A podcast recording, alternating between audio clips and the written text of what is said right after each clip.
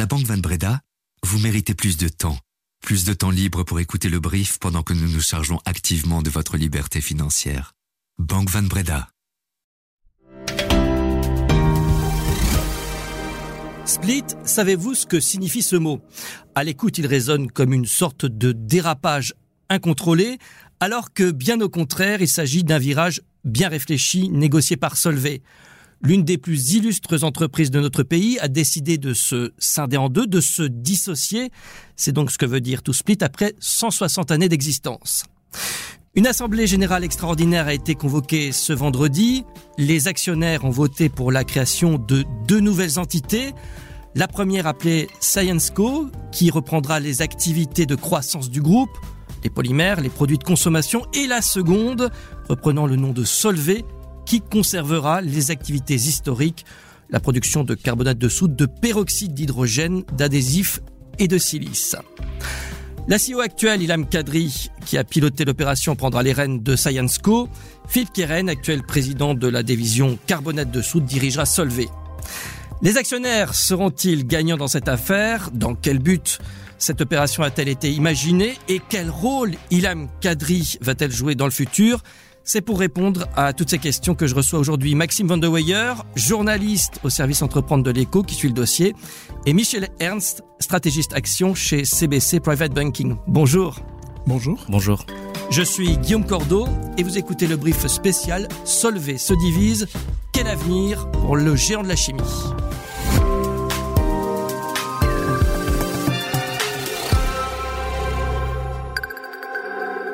Solvay qui se sépare en deux dans un contexte économique euh, peu florissant, de rapprochement et de fusion d'entreprises. Maxime, cela peut paraître étonnant et même euh, contre-intuitif. Quelles sont les raisons derrière ce choix? Alors je pense que Solvay ne voulait plus attendre. Le projet de scission, il est prévu depuis longtemps. Et finalement, peu importe les conditions, euh, Solvay estime depuis longtemps, en tout cas son actionnariat, que le titre est sous-évalué. Et donc, il y avait... quelque part urgence de libérer cette valeur, c'est comme ça qu'on présente l'opération, avec d'une part les activités dites de croissance et d'autre part celles qui génèrent du cash et qui apportent un dividende plus confortable, en tout cas plus sûr. Voilà, on peut parler d'une opération qui est plus boursière dans son origine, mais qui fait sens aussi au vu des activités concernées. Solvay, euh, en tout cas dans son histoire, a eu l'habitude de se réinventer. Absolument, c'est l'histoire euh, qui est longue de 160 ans. Euh, il y a eu de la pharmacie, il y a eu des acquisitions, des rachats. Et voilà, Solvay est une entreprise qui peut paraître être un paquebot, un mastodonte difficile à bouger, en réalité est une entreprise plus agile qu'elle le montre et avec cette opération, euh, elle va dans ce sens aussi de l'agilité. On va en reparler euh, justement, mais avant toute chose, une scission comme ça, ça coûte cher? Ça coûte cher dans le sens où il y a forcément des dédoublements, euh, il y a surtout des dédoublements au niveau des fonctions de support et des fonctions managériales. Ici, euh, la CEO Ilham Kadri parlait d'éviter les dissynergies, hein, donc les, les redondances quelque part. Au total, on estime environ à 60 millions d'euros le coût de la scission et donc essentiellement pour des fonctions de support. Peut-on découper ainsi les choses? Et j'attends la réponse de vous deux. Euh, Scienceco sera-t-il plus agile pour conquérir de nouveaux marchés? Est-ce que c'est d'un côté la chimie de spécialité, de l'autre côté la chimie essentielle? Euh, l'objectif, effectivement, euh, c'est de faire de ScienceCo un nouveau leader euh, dans la chimie de spécialité, de lui donner du coup plus de liberté d'action, d'avoir un titre aussi qui représente cette stratégie. On sait qu'aujourd'hui, pas mal d'investisseurs pouvaient être réticents à investir dans Solvay tel qu'il est aujourd'hui, estimant que le poids des activités de chimie de spécialité était trop fort et comportait un profil de risque plus important. Et à l'inverse, Solvay pouvait donner l'impression aux investisseurs plus offensifs de ralentir quelque part les velléités de croissance de l'entreprise. Donc voilà, le but c'est de vraiment s'aligner euh, sur les deux objectifs euh, de titre. Ce qu'il faut dire, Michel Ernst, c'est qu'il faut apporter de la nuance quand même sur cette session. Il va pas y avoir euh, la chimie, le traditionnel, le lourd, et puis d'un autre côté, bah, tout ce qui va monter vers le haut, la haute valeur ajoutée, etc. Exactement, parce qu'en fait, on a peut-être un peu trop, disons, euh, banalisé, j'irais en tout cas, appuyé sur les types de sociétés fort différentes. Oui, évidemment, d'un côté, on aura de la chimie de spécialité, hein, dite de croissance, et de l'autre côté, on aura la chimie de base, avec notamment le carbonate de soude, très important euh, toujours. Mais euh, j'irais, un bel exemple, c'est euh, le projet pilote de Dombal en France, qui a été initié fin de l'année passée, qui vise en fait à produire du carbonate de soude, toujours, évidemment, Solvay a des leaders mondiaux dans le produit, toujours produire produit, évidemment, mais avec un nouveau système beaucoup moins polluant, qui émet beaucoup moins de CO2, qui permet d'économiser l'eau, par exemple, dans quelque chose de beaucoup plus durable. Et on sait que maintenant, c'est devenu très important pour les sociétés. On sait que maintenant, beaucoup d'actionnaires ne veulent plus, euh, ou en tout cas veulent éviter des sociétés qui ne sont pas dans le durable. Donc, c'est important de souligner ce genre de choses également pour ce qui sera, disons, l'ancienne Solvay à côté de Ciensco, effectivement, qui sera, disons, la, société dite de croissance high-tech, je dirais, avec là aussi de gros investissements. Pour donner un contre-exemple par rapport à Dombal pour le carbonate de soude, euh, va euh, notamment développer aux États-Unis la plus grande usine euh, pour ce qu'on appelle le PVDF, qui est en fait un composant ultra essentiel pour les batteries de voitures. C'est eux qui vont développer la plus grande société donc au monde et évidemment en Amérique du Nord euh, pour ce produit qui va coûter, je pense, si j'ai bien vu, 850 millions avec c'est vrai, une aide américaine. C'est pour ça aussi qu'ils le font. Mais, mais voilà, on voit que des deux côtés, je dirais, ça bouge. Et ce ne sera pas d'un côté une société de croissance et d'un autre côté, excusez-moi le terme, une société pépère. Solvay et ses 160 années d'histoire, euh, ses succès et Syensco, dont on découvre le nom, eh bien, cette nouvelle unité, euh, Maxime, va-t-elle devenir, ou en tout cas est-elle amenée à devenir un poids lourd de la chimie de spécialité? C'est ce que Solvay a annoncé, c'est ce que Solvay euh, a euh, pour intention. En tout cas, le conseil d'administration s'est positionné comme tel. Euh, dès le départ, il est annoncé que Syenscope visera un rythme de croissance deux fois supérieur à ses pairs dans le marché. Monsieur Ernst l'a expliqué, Syensco est présent sur tous les secteurs les plus porteurs, les plus avancés, les plus high-tech de la chimie de spécialité. Donc oui, l'objectif est clairement de devenir un poids lourd. Et Solvay, canal historique, si je puis dire, quel est son avenir? Cette unité qui rassemble la chimie essentielle est-elle amenée à grandir? Alors, comme l'a très bien dit Michel Ernst, Solvay 2.0 ne sera pas une entreprise pépère qui fonctionne à l'ancienne, qui ne progresse pas. Solvay aujourd'hui est déjà leader dans sa manière de gérer les coûts. C'est un programme qui a été mis en place depuis l'arrivée de Dilam Kadri, un programme qui a placé Solvay parmi les leaders du marché de la chimie de base avec des marges bien supérieures ou en tout cas dans la haute fourchette du marché.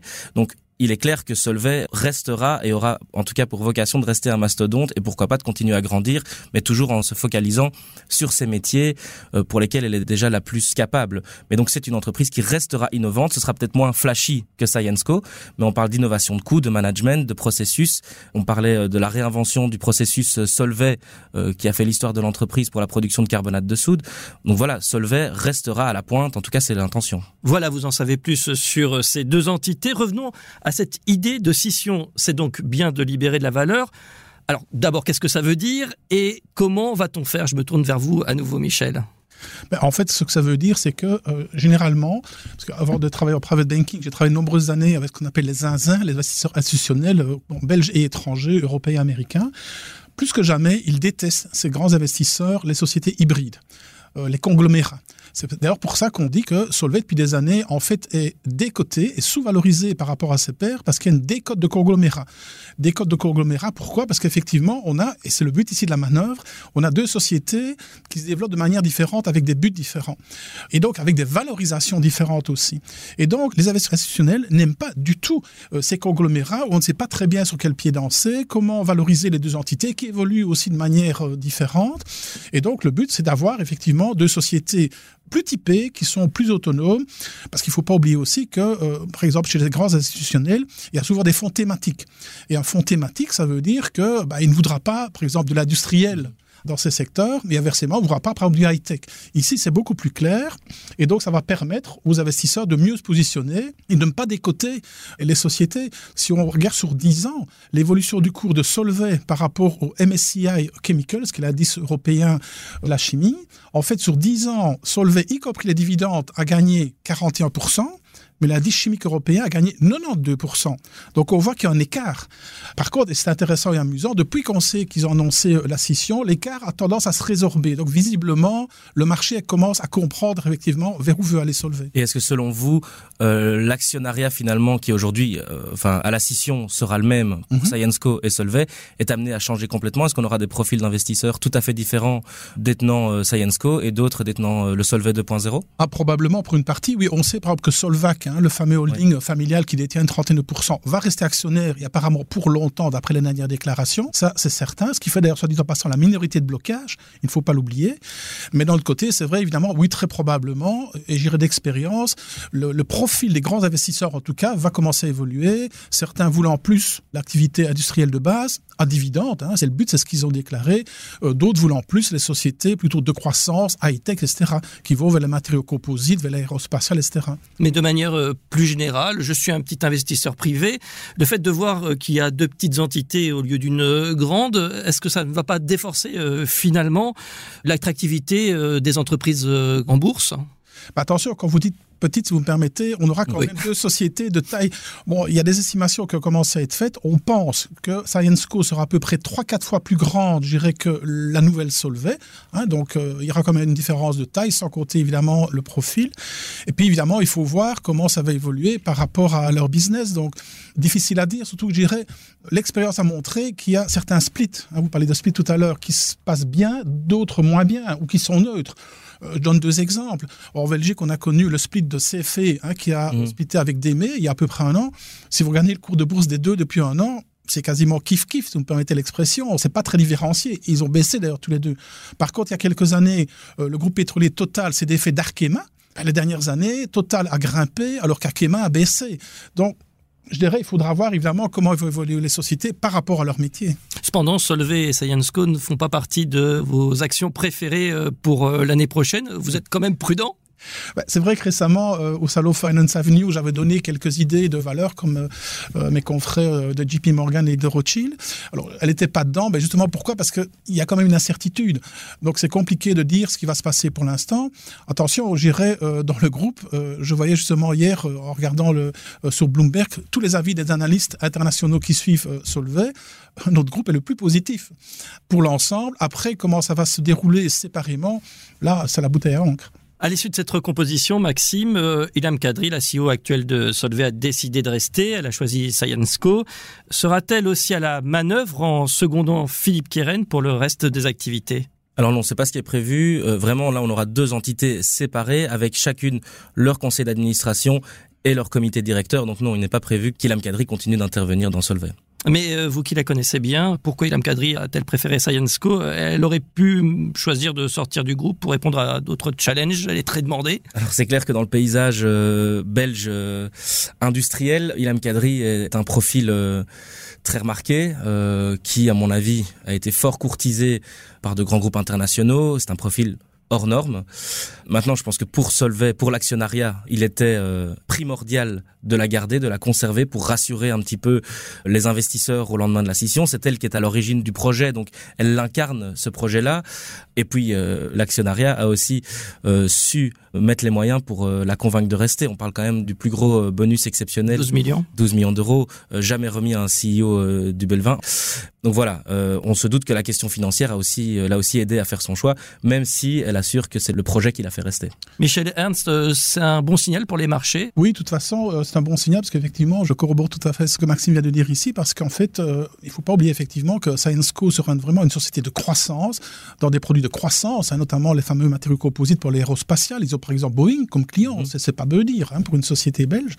Mais il sera aussi par exemple dans les nouvelles, disons, technologies. On parle aussi beaucoup de l'hydrogène vert, par exemple, hein, et on sait que c'est une des énergies alternatives du futur. Euh, donc voilà, ils sont vraiment dans des typologies de croissance, puis les batteries, etc. Euh, Je viens de parler tout à l'heure de la fameuse usine américaine. Donc voilà, il faut quand même, je dirais, une manager de premier plan pour piloter ce genre de société qui est amenée à fortement se développer, à fortement croître. Merci Michel Ernst, stratégiste action chez CBC Private Banking, de vous être déplacé jusqu'à nos studios. Je sais que vous aviez de la route. Merci. Merci également à vous, Maxime Van de Weyer, journaliste au service Entreprendre de l'écho, en charge du dossier Solvay, d'avoir été avec nous. À très bientôt. Merci beaucoup. Et si vous voulez en savoir plus sur le sujet, je vous recommande le dossier Regard consacré à Solvay, disponible sur notre site. Le lien direct est dans les notes de ce brief.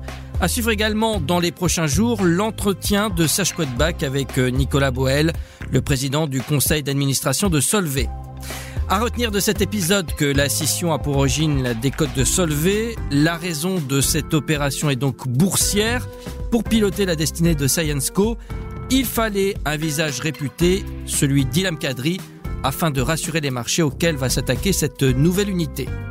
Merci de votre fidélité. Très belle journée à vous.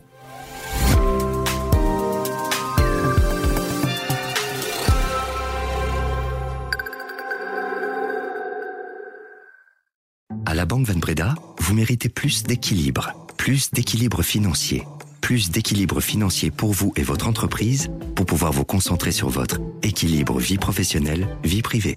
Vous méritez également plus de Banque Van Breda pour votre vie professionnelle et privée. Banque Van Breda, réservé aux entrepreneurs et aux professions libérales.